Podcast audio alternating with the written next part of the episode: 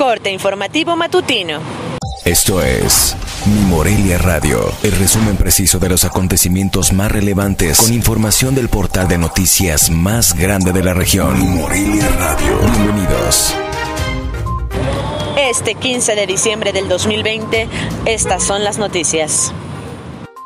De manera oficial, el Ayuntamiento de Morelia extendió la tolerancia de las cañas por lo que los oferentes podrán permanecer en el Bosque Cuauhtémoc y Plaza de la Paz hasta el próximo 20 de diciembre, informó el encargado del área técnica y operativa de la Dirección de Mercados, José Guadalupe Pérez Gutiérrez fue aprobada una modificación al programa anual de inversión 2020 por el orden de más de 17 millones de pesos en sesión extraordinaria de Cabildo, con lo cual se podrán realizar cinco obras más en colonias y zonas de alta vulnerabilidad en Morelia.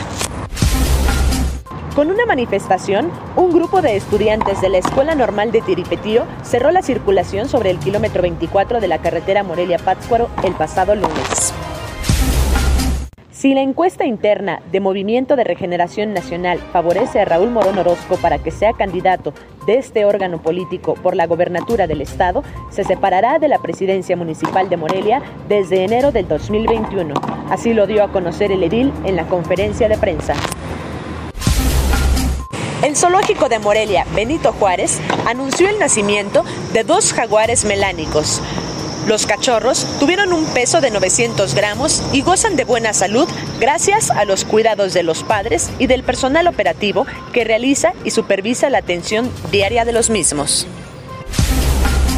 Como parte del compromiso del gobierno del Estado con el Magisterio Estatal, la Secretaría de Educación en el Estado inició la distribución de cheques y dispersión correspondiente de la quincena 23 a trabajadores de la educación estatal y federal, además de bonos adeudados del 2020.